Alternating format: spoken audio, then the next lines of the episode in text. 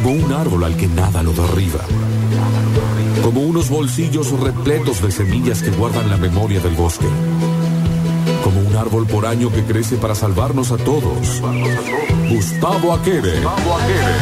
Se tiñe de verde y crece para tapar el agujero de ozono con sus propias manos y para ponernos al tanto de las últimas noticias del mundo ecológico.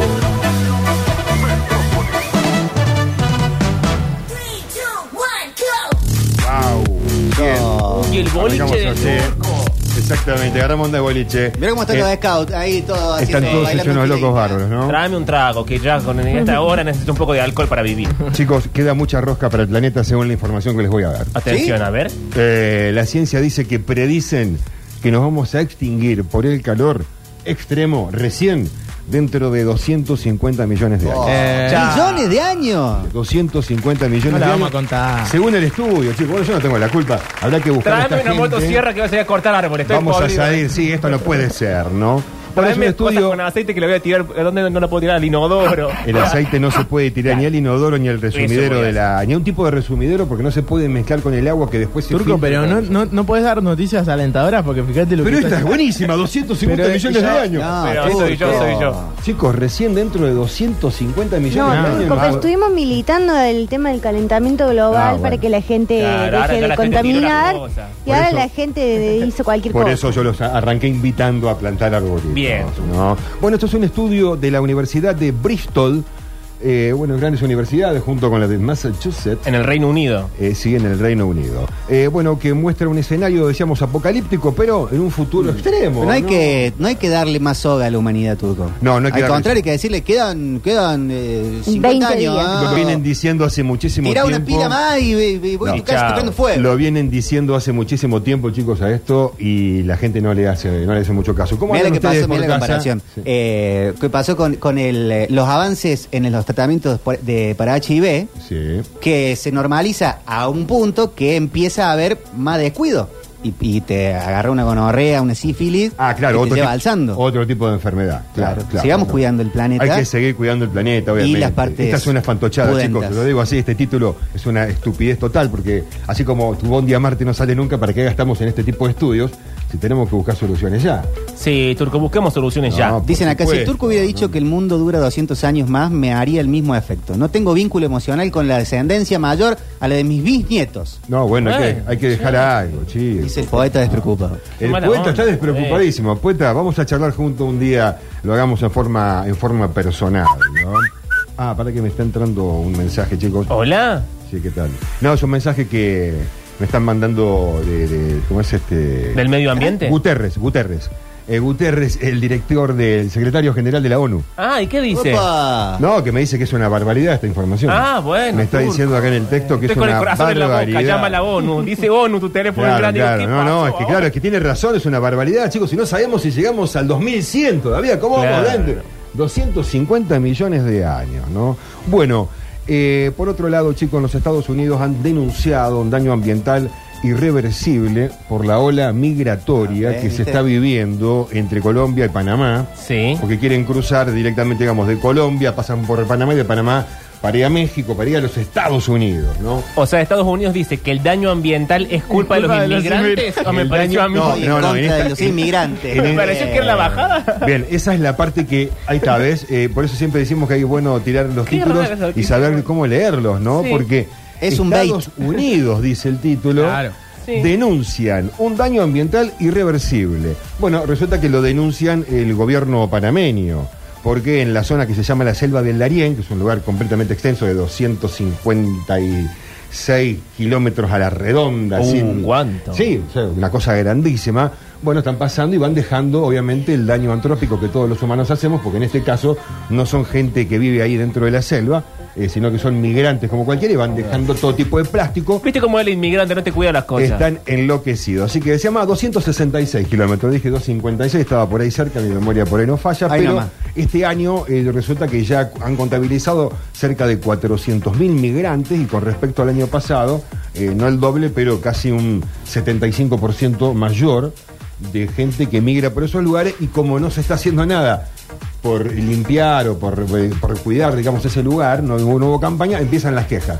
Entonces a veces digo, ¿para qué nos quejamos? ¿Y por qué se van de? Colombia, Claro, Turco, si es tan lindo? exactamente. ¿Por qué nos quejamos? No estaríamos tapando realmente el problema realmente de la migración. ¿Para qué hablamos de...? Y claro. Porque, aparte, si desde Estados Unidos viene la bajada informativa, Ah, miremos el ombligo, por favor, E, E, U, U, ¿no? Ah, me encanta este, este turco mayores- editorial, me encanta. Sí, son los mayores, un- o sea, son los segundos mayores productores de carbono en el planeta después Y de vienen China. quejar por tres panameños. Pero por cinco botellas de. Ahora que Bien. se engancharon con el fentanilo, Sí. nos mandan toda la cocaína. Gustavo, acá, estamos llenos de narcos en Manca- Ecuador, en Panamá, en. Nicaragua. Bien. Eh, por No vas a lado- soltar el fentanilo nunca más. Lo, No. lo nombras todos los días. Lo quiero probar. Ah, bueno. No, no, no. No sé si es la baja. No, no hace falta, porque hay otras, dro- otras drogas para los dolores que hay que- No, no. que- No, bueno, que por las dudas digamos- sigamos, No, no, no, sigamos, no. sigamos con No, siguiente. ah. Pero esa- Sigamos esa droga- adelante. No, pero para esa droga viene obviamente. Sí, no hay de un- acá, aparte. No, pero aparte viene. En un momento fue creada acá. por a- fue creada por algo. comprar? Como un ¿Qué? montón de cosas. No, no compro gilada. Eh, Mi papá es médico, te hace receta. no compro gilada. Bueno, chicos, vamos eh, a otra más que tiene que ver con el medio ambiente y con los derechos aborígenes o los indios, en este caso, porque en, en Brasil hablan mucho de indio. Sí. Sí, ¿qué dicen los brasileños? La Corte Suprema de Brasil declaró constitucional el derecho de los indígenas a las tierras que han ocupado históricamente, tradicionalmente Bien. y en forma permanente, rechazando por grandes empresarios, o rechazada por grandes empresarios del campo, y obviamente algunos políticos de ultraderecha que han estado gobernando hasta hace muy poco. Pero ¿cómo está Lula? eh? Le salen todas. Le está saliendo Lula muy bien la historia, en este Sí. caso por lo menos. eh, le está saliendo bien, eh, cuando arrancó el gobierno tenía una cola larga, como decían antes, eh, la cola larga de los jubilados pidiendo el 80% más. Esta cola era larguísima también, de indio reclamando, reclamando y reclamando. Y bueno, eh, dio vuelta atrás la historia. Pasa que la constitución del año 1988 fue cambiada eh, en Brasil, eh, antes de Lula, otra parte de la derecha que hubo de gobierno. Claro. Y habían modificado algunos artículos con los cuales sabían que, bueno, dale, modificalo, nadie supo nada, lo usemos de canuto, como pasa en muchos lugares de Argentina y en esta provincia también.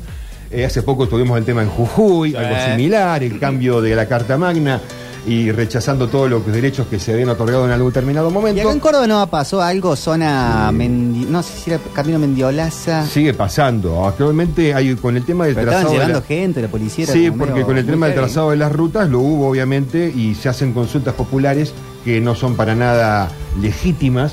Van 20 o 30 personas y las sacan a las patadas o, o a los machetazos. O a, no, a cachiporra, Sí. ¿viste? Y algunos otros quedan detenidos. Eh, y las consultas populares no se hacen. Hay una historia muy, muy turbia que algún día sabremos. Yo no estoy investigándolo, pero sí conozco muchos datos. Uno obviamente que está con muchos grupos de gente y va entendiendo cómo son las cosas. A veces uno realmente siente la impotencia. Como Sí, ¿qué hacemos acá? ¿Cómo- pero, ¿y cómo- ¿Pero cuándo fue la consulta? Sí, Ah, no, lo sentimos, popular. no lo sentimos compatriotas No nos del sentimos. todo. Me hace mal a veces, realmente. A veces me hace, me Es- hace es mal que embolia. sea así. Eh, y por otro lado, un título también un tanto capcioso, que lo hemos modificado nosotros. Residuos peligrosos, Turco. Bien, eh, vamos. Decímelo de nuevo. Residuos peligrosos. Inauguran la primera planta de reciclado de envases fitosanitarios en Entre Ríos. O mejor dicho, Se inauguró una moderna planta que recicla envases vacíos de fitosanitarios. A la hora de que- súper orgánico. A la hora de querer eh, entender Qué esta bien, historia, ¿no? Vamos a hablar, ¿por qué tenemos que ser el primero? No es el primero, no es la primera. En Entre Ríos, quizás que sea la primera bueno, planta. deja a los enterrianos que festejen un poco. Pero lo que pasa es que no podemos sacar chapa de esto, que realmente es otra de las vergüenzas nacionales que tenemos. Eh, claro, más allá, más allá- columna. más allá de que marca un Argentina es hito- una mierda. No, lo que pasa es que más allá de que marca un hito, Sí. eh, porque realmente hace falta recuperar, son eh, 1.500 eh, 1.500.000 envases de fitosanitarios Sí. anuales en Entre Ríos nada más, ¿no? ¿Está? ¿Qué se envasa en algo fitosanitario? Estos envases, en esto viene el glifosato y todos los herbicidas Ah. que son dañinos para nuestra salud. Eh, esto está muy. Estos, eh, al no tener un sistema de. ¿Pero no salió el otro día un, un- un tipo de ahí que to- tomaban agüita? No, sí, ese ¿Por es un fra- es francés de la Monsanto, antes de que sea comprado por Bayer. Es un audio bastante viejo, tendría unos 15 años más o menos. eh, y un directivo, di- un alto directivo, que lo engañaron, lo llevaron y le hicieron morder el palito. Y él queriendo vender el discurso que se vendió en muchísimos lugares del mundo y a través de algunas universidades también, las universidades de agronomía, y, y no zafan las de Argentina ni una. Desde los años 90, de que se empezó a trabajar con semillas transgénicas, hubo una cátedra obviamente dedicada exclusivamente a esto, y entonces salían no- el 90% de los agrónomos eh, muchos para esto. El resto de la historia no importaba. El 10% eran, eh, vos, claro, pero es que el ambiente, vas a defender. Eh, eran, digamos, la oveja negra, ¿no? Eh, así que bueno, eh, digo que es como una, una historia un tanto vergonzosa porque eh, muestra realmente lo hipócrita que es. eh, inventamos un sistema de venenos y no inventamos primero el recupero de lo que sabemos que hace mal. Mm. Y bueno, eso es por, también se- porque se metió un mensaje que no era el adecuado, ¿no? Pero bueno, eh, para destruir hay que hacerlo, dice Piti Sí. Álvarez en una de sus canciones, el gran poeta, ¿no? Así que no, que no nos cause, tan- cause tanto asombro. Eh, es una vergüenza, decíamos, esta historia, lo dice el Piti. Somos Eh, indios latinos con después- guitarra eléctrica y comunicados a través de internet. 30 años envenenándonos, ¿eh? sacando provechos desde ese lugar, ¿no? Y ahora tenemos que celebrar que tenemos la primera planta de reciclado de fitosanitario en Entre Ríos. Bueno. Ah. Qué linda canción, Turco. che. Mandá a plantar un árbol, No vengo más de este boliche, estoy cansado de las malas noticias.